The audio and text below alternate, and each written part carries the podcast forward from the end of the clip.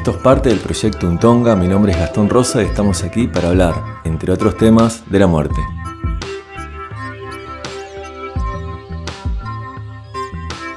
Hoy tenemos el gusto de hablar con May Susana. May Susana, ¿cómo llega a tu vida el umbandismo? Y llega por, por la vida misma. Eh, yo siempre digo que llegué a la religión por amor, pero porque me enamoré de un umbandista. en realidad el padre de mis hijos y abuelo de mis nietas ya era eh, de religión cuando lo conocí y yo tenía crianza evangélica pentecostal y tenía mucho miedo de, de todo lo que tenía que ver con los cultos de matriz afro que nos habían enseñado que eran como emisarios del demonio. Y ta, nada menos cierto y sin embargo yo lo había aprendido así, de mis padres que tenían esa creencia, de mi madre negra y de mi padre mestizo lo aprendí, pero desconocían esa parte de su cultura y se habían hecho evangélicos, de los de verdad, porque eran gente muy sana, mi padre pastor, mi madre pastora, gente que realmente hacía de ese, de ese, de esa religión o de forma de ver la vida religiosa como, una misión para la humanidad, para beneficio de la humanidad, pero tenían esa cuestión de, de, una demonización de los cultos afro, que eso viene de la ¿Y cómo fue ese colonización. ¿Cómo fue ese encuentro entre el ubandismo y el evangelismo? ¿En tu familia, en tu cabeza también? En realidad se ve que pudo más el amor, porque no fue para mí un obstáculo para seguir la relación. Sin embargo, por muchos años no le dije, a mi familia que Julio era un bandista. Lo que pasaba era que ellos lo conocieron, esa parte quedó de lado y con los años, yo digo que primero aprendieron a quererse y después supieron. En lo personal, el umbandismo, ¿qué, te, qué, fue lo que, lo que te cautivó? Me imagino que también el amor por, por tu pareja también tuvo que ver con un cierto amor hacia el umbandismo, ¿no? Quizás.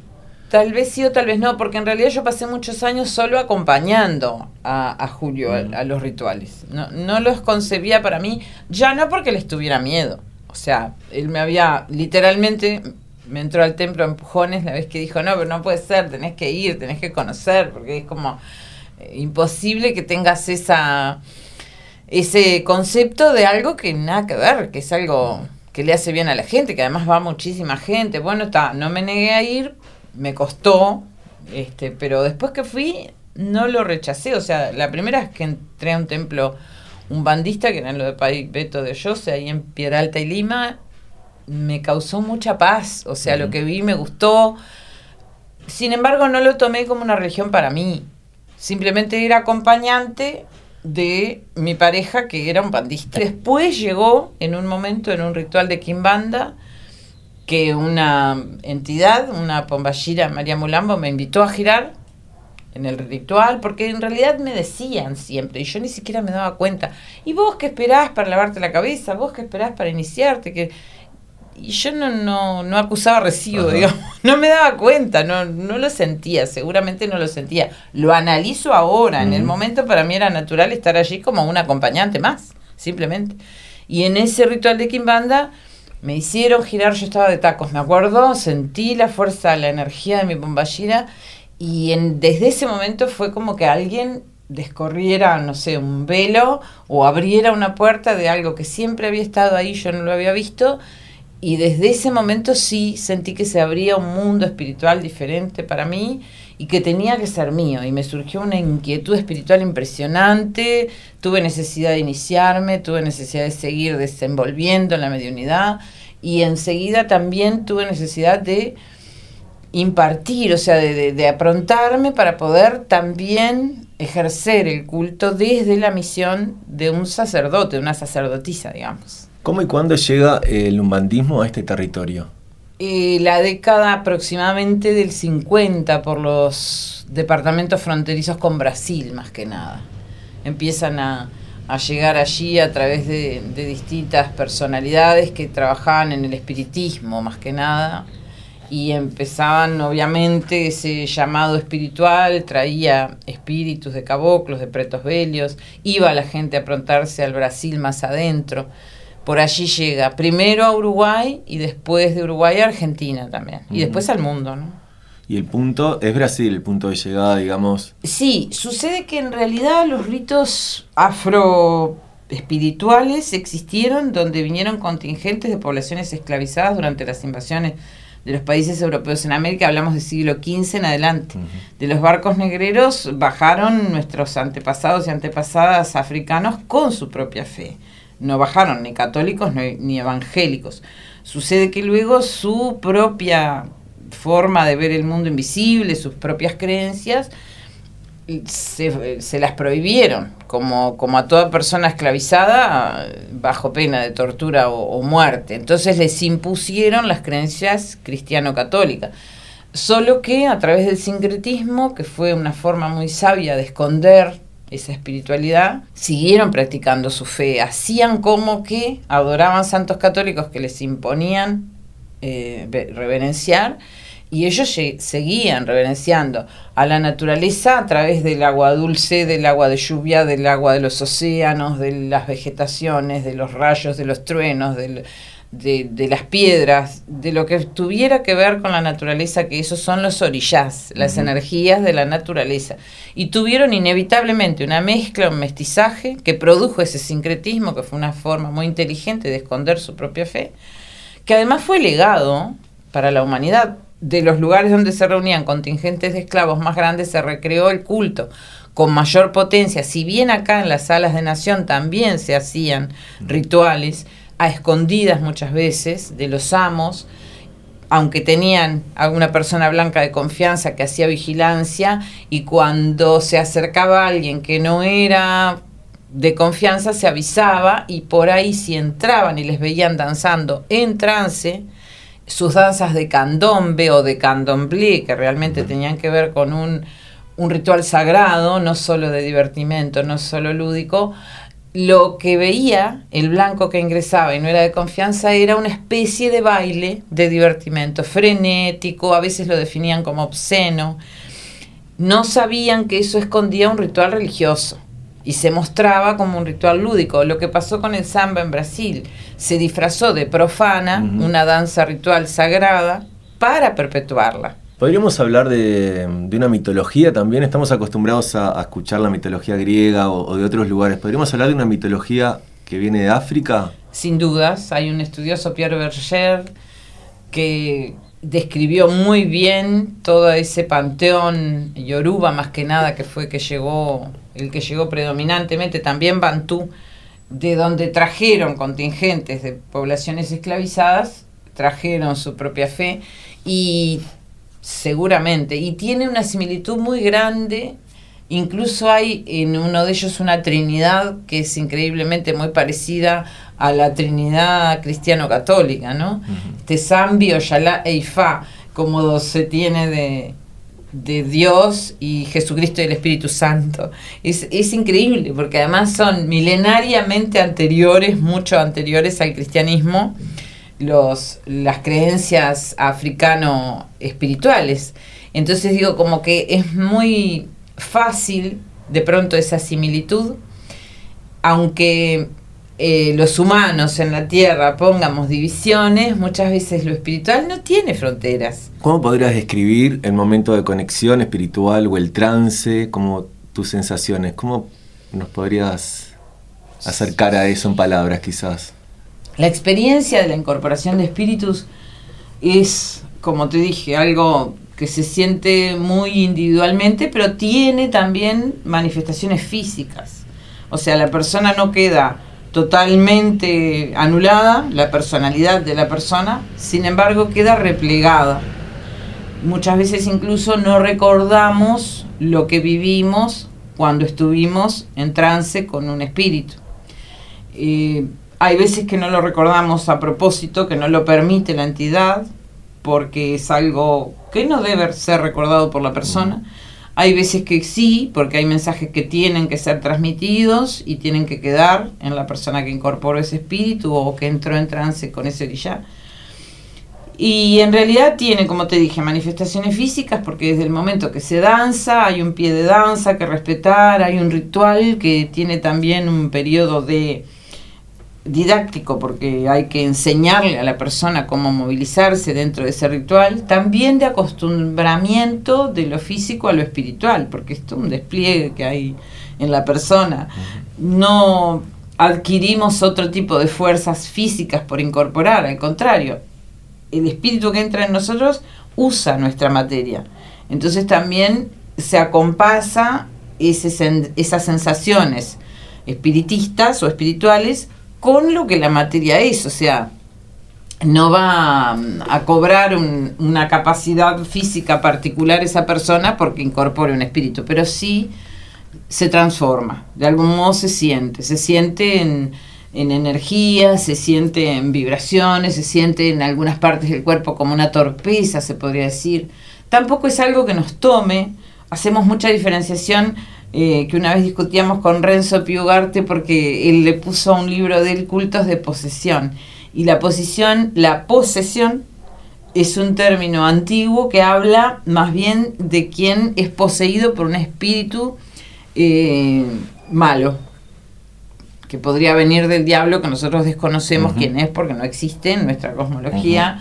Este, afro-umbandista, la figura de la encarnación del mal, no, no tenemos ningún diablo, el diablo es un santo cristiano, como dice Pai Julio Kronberg, mi esposo, este, hablando con respeto, pero en realidad tiene que ver con, con un panteón, claro, este, católico cristiano, no, no afrobandista. Entonces nosotros lo que hacemos es incorporar espíritus de luz de nuestra sagrada umbanda o entrar en trance con el orillaz si es un ritual de orillaz de batuque, candomblé. De alguna manera cada persona tiene sus espíritus, digamos, ya adjudicados como preestablecidos.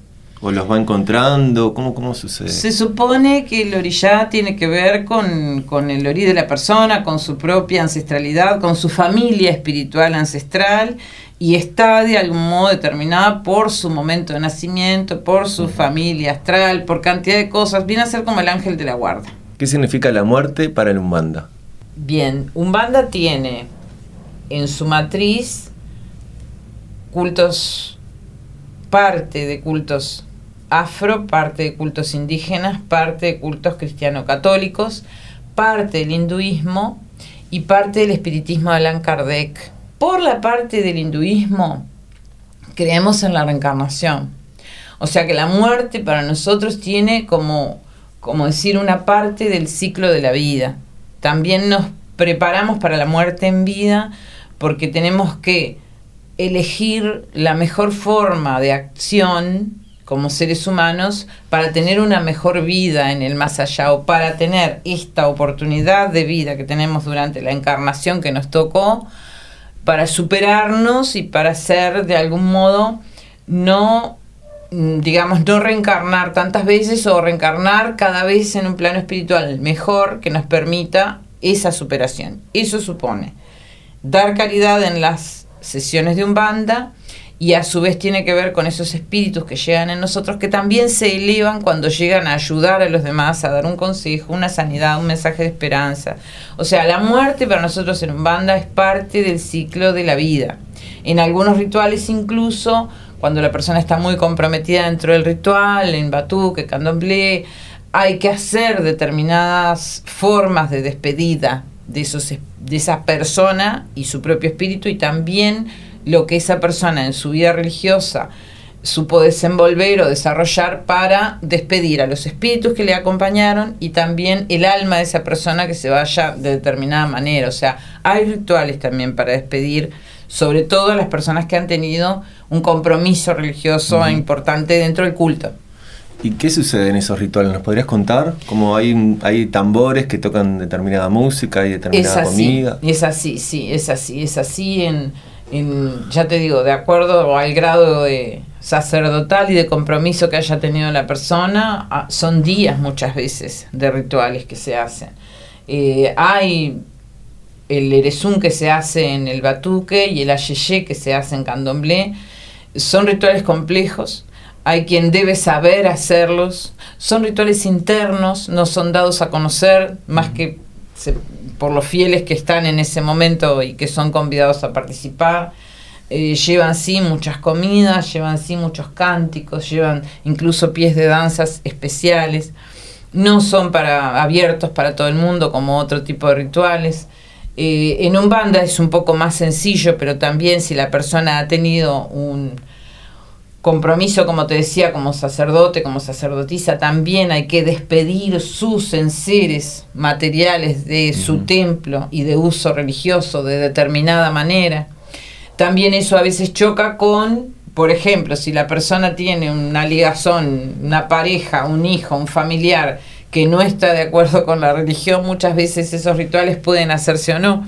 Entonces digo, a veces hay complejidad también en ese aspecto y también actúa eh, el prejuicio o el, o el, temor o la no creencia o a veces hasta el rechazo y la intolerancia religiosa con respecto a, a esos temas, porque marca además una hegemonía de la legislación blanco-europea que no contempla una cantidad de usos, costumbres y tradiciones de la población afrodescendiente y afro-ritual descendiente, y que tiene, digamos, una necesidad imperiosa, imagina el momento de la muerte, si tú no lo haces como se debe hacer ritualísticamente, o sea, es como como aunque vivan los que van a vivir y suceden a esa persona que parte, es como matarte en vida. ¿Cómo ha influido en, tu vida y en, y en, lo que haces la discriminación, el no entender, el racismo quizás también, podríamos decir? A la única religión que se le pregunta si hace daño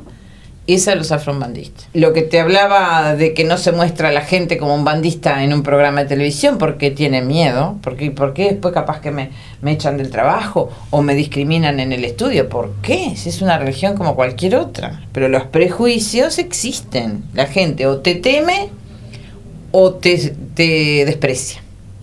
Entonces digo, no son sentimientos que a nadie le guste recibir de los otros. Y es porque es la religión de los negros, además de que sos negro, si sos macumbero, por eso yo digo, un poco en broma, yo salí sorteada, negra, mujer y macumbera. Como que tengo la sellada.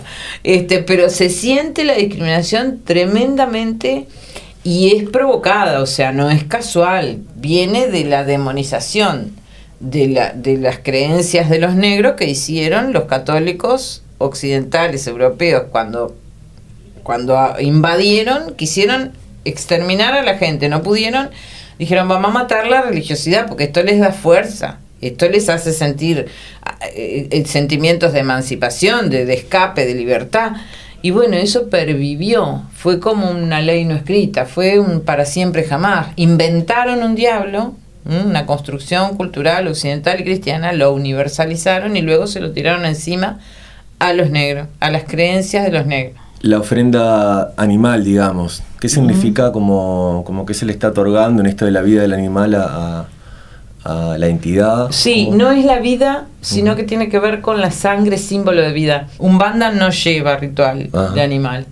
Originalmente no, hay quien a veces entrevera un poquito los rituales y hace un banda con animales, pero no originalmente no porque acepta incluso el sacrificio de Jesús. Y a su vez no tiene, vamos a decir, nada de ligado a, nada malo.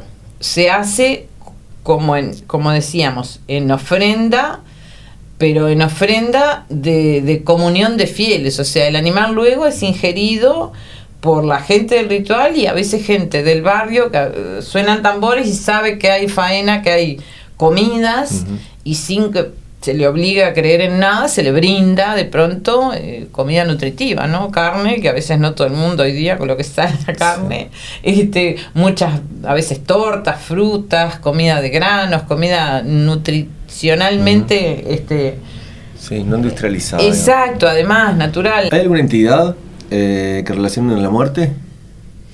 Sí, por eso me llama la atención tu inquietud. Esta es casa de Mulú. Mulú es el rey del cementerio es el orillá que tiene que ver con, me, sube toda una ripia así, es el orillá que tiene que ver con, con todo lo que vincula al cuerpo humano cuando, cuando transita de, esta envoltura este, física y, de carne y se descompone y lleva luego ese espíritu hacia hacia el más allá, o sea, es el, pasaje de la vida a la muerte, incluso el, que tiene que ver, el orillá que tiene la encargatura, diríamos, de, ese tránsito. Eh, es el dueño de la vida y, de la salud también. A él se le pide porque es el dueño de las pestes. El año que hubo todo esto del COVID fue año de Yapaná, que es otro de sus nombres, o Mulú, o Baluaé también. Y justo era dominio de él. Y, nada, estábamos todos muy asombrados, porque claro, ese como recrudecer justo. Quiero contarte de algo importante. Para nosotros la muerte, el cementerio en sí, es un símbolo de vida, porque en la calunga, grande o pequeña, la calunga grande es el mar, la pequeña es el cementerio, hay entidades muy poderosas, a las que se venera en el ritual de Kimbanda, en el culto a los Seyú y a las Pombayiras, donde hay un reino de las almas que tiene un, un lugar muy especial dentro de lo que es el, el santoral quimbandero, se podría decir. Entonces tenés a Umulu que también viene y llega como Eshu, Eshu Rey, de las almas, de la falange de las almas, de la familia de las almas, santas y benditas, a las que se les canta además cánticos especiales, porque si bien en el cementerio hay fuerzas también muy negativas, porque es un lugar de dolor, es como, no sé, un hospital, una cárcel, no sé, lugares donde a veces cuando hacemos obligaciones no vamos, porque estamos como en retiro espiritual, como en purificación, y a veces no, no pasamos días en el templo porque no se puede, porque hay que trabajar, porque... pero sabemos que aunque salgamos a la calle tenemos que cubrir nuestra cabeza a determinadas horas, porque los orillas o las entidades están trabajando todavía, están siendo como armonizadas en nuestro espíritu de especial forma por ese ritual que se está haciendo o que se celebró, como especies de cuarentena son. Si salimos a la calle porque no tenemos más remedio, bueno, nos cubrimos la cabeza a determinadas horas, que son las 12, las 6, las 12, las 6, y a su vez no vamos a lugares donde hay esa carga energética tan negativa, siempre que podamos evitarlo. Lo que te digo es que en el cementerio, si bien hay, no sé, larvas astrales, muertos frescos, oscurecidos, no sé, lo que la gente dice mala onda, si le pones palabras reales para nosotras, sufridores, obsesores, o sea, hay bajo astral. Porque hay mucho dolor, mucha tristeza, se afincan entidades espirituales también negativas muy potentes. Hay mucha fuerza. En el cementerio de pronto con una flor vos podés sacar a una persona del CTI, porque nos ha pasado. Entonces es un reino de la naturaleza también, como es el mar, como es la vegetación, como es, como te decía, la calle, los cruces de calle que son de Yu que abre los caminos, que nos ayuda a transitar esos caminos, que nos ayuda a tomar decisiones muchas veces. Cuando tenemos esa encrucijada que no sabemos para dónde ir, prendemos una velita roja en la esquina, que los seyunos den luz, que las pomballiras mm. nos traigan aquello que necesitamos de alguna manera dilucidar en nuestra propia ser psíquico lo que hacer. Y ese cementerio al que la gente teme está lleno de entidades, de africanos, de pomballiras, de yus, de de entidades de luz y de orillas, como puede ser Yansá sobre todo, y, y Omulú, o Balué, que están eh, reinando en esa vibración de la naturaleza que tiene que ver con el tránsito de la muerte, de la vida a la muerte y de la muerte hacia la otra vida, porque nosotros creemos en que hay vida después de la muerte. El mundo de las almas, el reino de las almas benditas, para nosotros es eh, un plano espiritual absolutamente sagrado, milagroso, de fuerza espiritual muy potente y muy, muy venerado y de una, digamos, dimensión espiritual absolutamente elevadísima, ¿no? Este, entonces por eso te quería decir los rituales no solo de despedida de quien desencarna, sino los rituales que habitualmente se celebran en la Kimbanda o en homenaje total a las almas o durante ese ritual se canta y se cultúa y se venera a las almas en una parte del ritual como se venera durante la quimbanda a todos esos reinos de la naturaleza donde moran Eshus, Pombashira. Este, y, tiene un sitial muy particular. Nosotros cantamos Almas santas, almas benditas, eu te procurei, eu te encontrei. Almas santas, almas benditas, eu te procurei, eu te encontrei. agradeciendo. ¿m? Povo das almas mora na calunga, quando desce a lomba, vem para trabalhar. Povo das almas mora na calunga. Calunga, como te decía hoy, cementerio, cementerio pequeño, el cementerio que está en todas partes, el de la tierra. Calunga grande viene a ser los océanos. May Susana, gracias. Ha sido un gusto que nos recibas y escucharte. Gracias, gracias a ustedes, de verdad, muchas bendiciones. Que todos los orillas y nuestras entidades de Umbanda, de, de Caboclos, de, de Quimbanda, de los orillas todos, sean bendiciendo las vidas de ustedes. Bendiciones para vos y mucha gente. gracias. Gracias, gracias.